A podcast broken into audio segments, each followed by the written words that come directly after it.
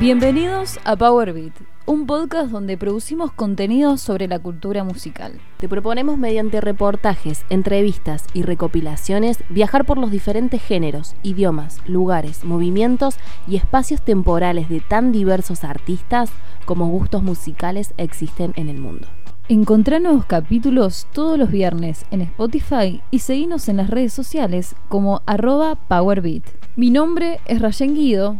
Y el mío es Paula Balsola y compartiremos a través de los sonidos un espacio virtual Power para charlar de lo que nos gusta, porque como dice Patti Smith, people have the power o la gente tiene el poder. Esperemos que la pases tan bien como nosotras haciendo radio, compartiendo música, compartiendo este espacio. Y bienvenidos a Power Beat. Somos Minas hablando de rock.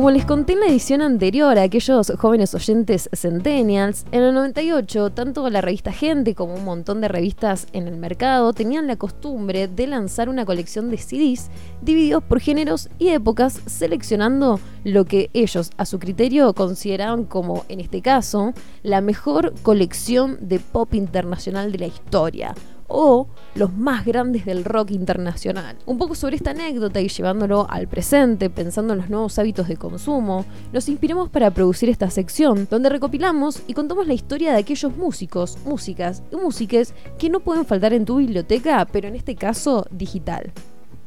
Como anunciamos en la intro, Powerbeat es un podcast colaborativo, un espacio para que juntos compartamos y disfrutemos del cuarto arte. Por eso, en nuestra cuenta de Instagram les propusimos cuatro artistas imprescindibles para el especial del día de la fecha. Y ustedes eligieron continuar esta saga con una banda de los 80 que marcó en la historia del rock nacional el inicio de la modernidad en todo sentido. En los imprescindibles del día de hoy, Virus.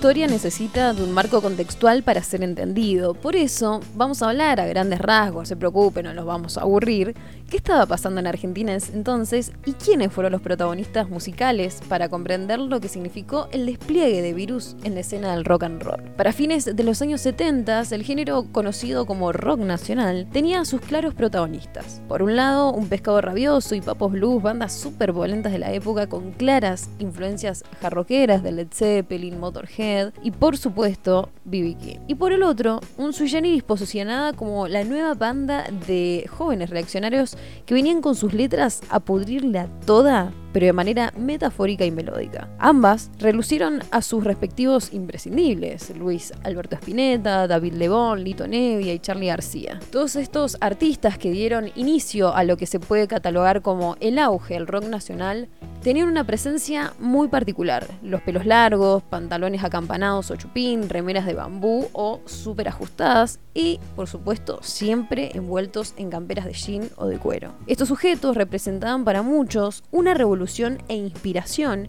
y para otros lo subversivo. Ustedes piensan lo que significó para el cuadro de mando en ese entonces del gobierno nacional la presencia de estos tipos, no solo por la composición de sus letras y melodías, sino por su aspecto e ideología en un contexto histórico de pleno gobierno de facto.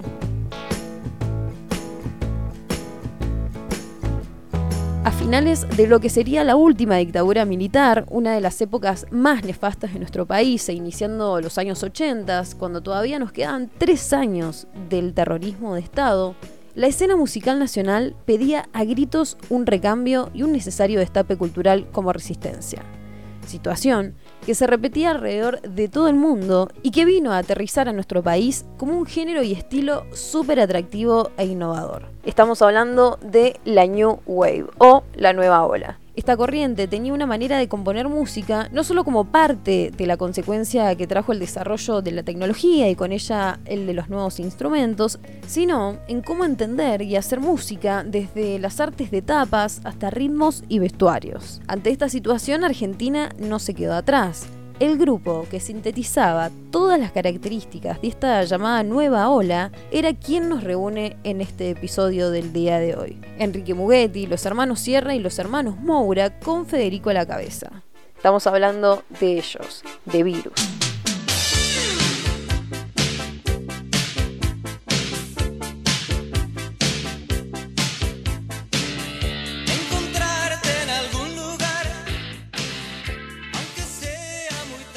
Aunque la banda no fue bien recibida en sus inicios, captó la atención de varios sellos discográficos, entre ellos la discográfica CBS, conocida actualmente como Sony Music. Con ellos estrenaron su álbum debut llamado Wadu Wadu en el año 1981. La presentación de este álbum dejó a la vista de todos que Federico Moura venía a reformular lo que sería, a partir de ese momento, el nuevo rol del frontman en el rock argentino. Pero, ¿qué es el frontman? Frontman suele asociarse con los cantantes de una banda. Pero en ese caso, ¿todos los cantantes entonces son frontman? No, porque no se trata solamente de afinar y entonar, sino también de saber moverse en el escenario, representar un papel, ser dueños de la escena y saber de qué manera comunicarse con el público para crear el ambiente que fuese necesario según requiera la canción. Con un increíble glamour para lo que sería en esa época y más en un género que todo parecía ser tan serio, con un compromiso social muy fuerte en sus melodías, Virus vino a romper absolutamente con todo. No solo sonoramente, sino también en su facha, desde la manera en que se vestían, con un look caracterizado por chaquetas cortas de cuero, camisas en composé, pelos cortos despeinadamente peinados, eran totalmente otro estilo de lo que se veía hasta el momento. Evidencia de ello puede ser lo que generaba en el público, acostumbrado a la solemnidad de las letras, lo acusaban de ser frívolos porque su música era bailable. Gracias a su cantante, quien, según dicen sus compañeros, era el encargado de hablar en las entrevistas y transmitir de alguna forma el mensaje de lo que representaba la banda, Moura le aportó sin dudas el glamour, la farra y el hedonismo sin renunciar absolutamente para nada a una crítica social, al alcance de una cínica letra pegadiza.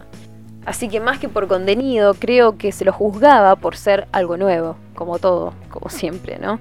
Los hermanos Moura tenían una posición muy marcada en cuanto a su ideología. Es más, tienen un fuerte rechazo al gobierno impuesto, sobre todo porque para ese entonces uno de sus hermanos fue desaparecido como uno de los 40.000 desaparecidos de la dictadura que azotaba no solo en este país, sino en todo el continente latinoamericano. Hay una anécdota de Marcelo Moura cuando estaban por largar Recrudece, su segundo álbum de estudio en el año 82, donde cuenta que rechazaron la invitación del mismísimo presidente de facto de esa época, Leopoldo Galtieri, para participar del Festival de Solidaridad Latinoamericana. Este era un acto que podría significar una gran notoriedad de popularidad para todo el país, pero la consigna no le cerraba. Decían que era para recaudar alimentos, dinero y abrigos para los soldados que luchaban en la guerra de Malvinas. Lo cierto es que ellos desconfiaron de esta propuesta, desistieron y lamentablemente tuvieron razón. Todo fue a parar a la casa de los militares. A raíz de esto, compusieron el tema El banquete, incluido justamente en Recrudece, y dice más o menos así.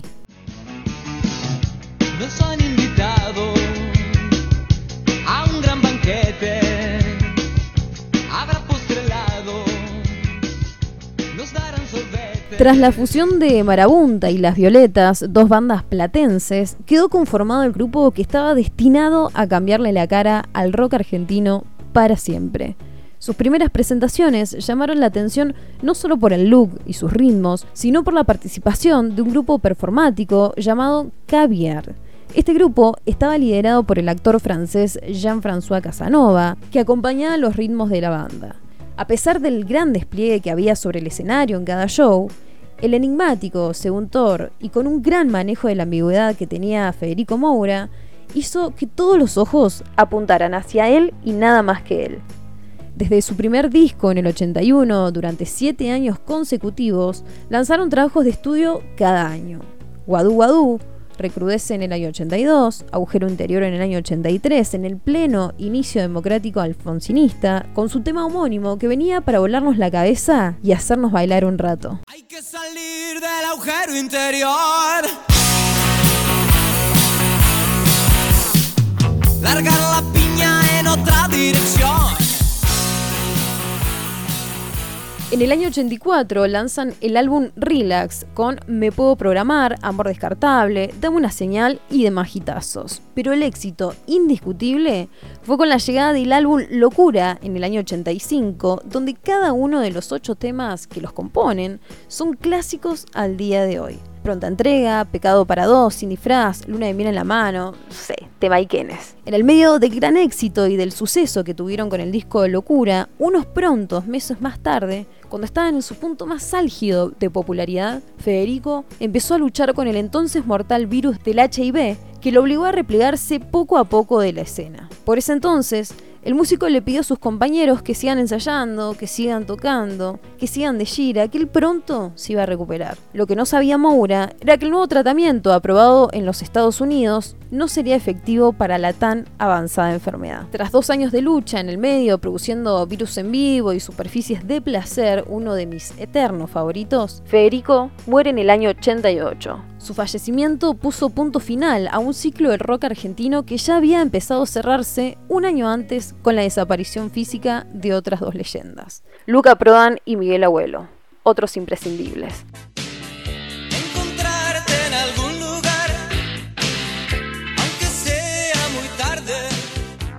Luego de la muerte de Federico, la banda decidió separarse por unos años hasta el año 94 con una nueva formación y con Marcelo como cantante principal, estableciéndose nuevamente dentro del circuito del rock argentino en pleno neoliberalismo. Si bien hasta hace no mucho tiempo estuvieron tocando, actualmente se encuentran en un impasse debido a la presentación del disco solista de Marcelo Moura. Virus significó no solamente la modernización del rock, sino como una gran referente local de la New Wave. Es más, Moura apadrinó a unos jóvenes Soda Stereo cuando el trío comandado por Cerati buscaba posicionarse como los polis argentinos. Eso habla de la visión y oído que tenía este músico.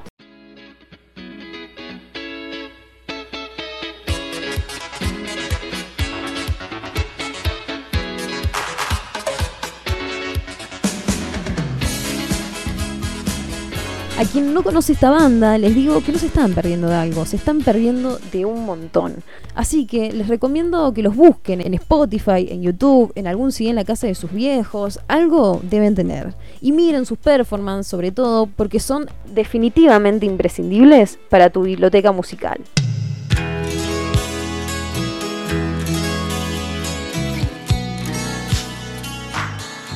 Yo por lo pronto me quedo disfrutando al ritmo de ¿Qué hago en Manila? Canción del disco Agujero Interior, uno de mis favoritos, y te pregunto a vos, ¿cuál es tu tema favorito de Virus? Esperamos con ansia sus comentarios sobre este capítulo, tuiteen con el hashtag PowerBeat para que nos llegue esa info y también nos pueden encontrar en Instagram como arroba PowerBeat y se pasan a tirar unos corazones como dice Pau. Deseamos que te hayas podido despejar un poco de este mundo tan hostil, pero sobre todo manejarte con todo lo que el mundo de la música tiene para ofrecernos. Agradecemos el aguante de siempre y por supuesto a M8 Bits y a Ilene Chazú por los videos de las redes.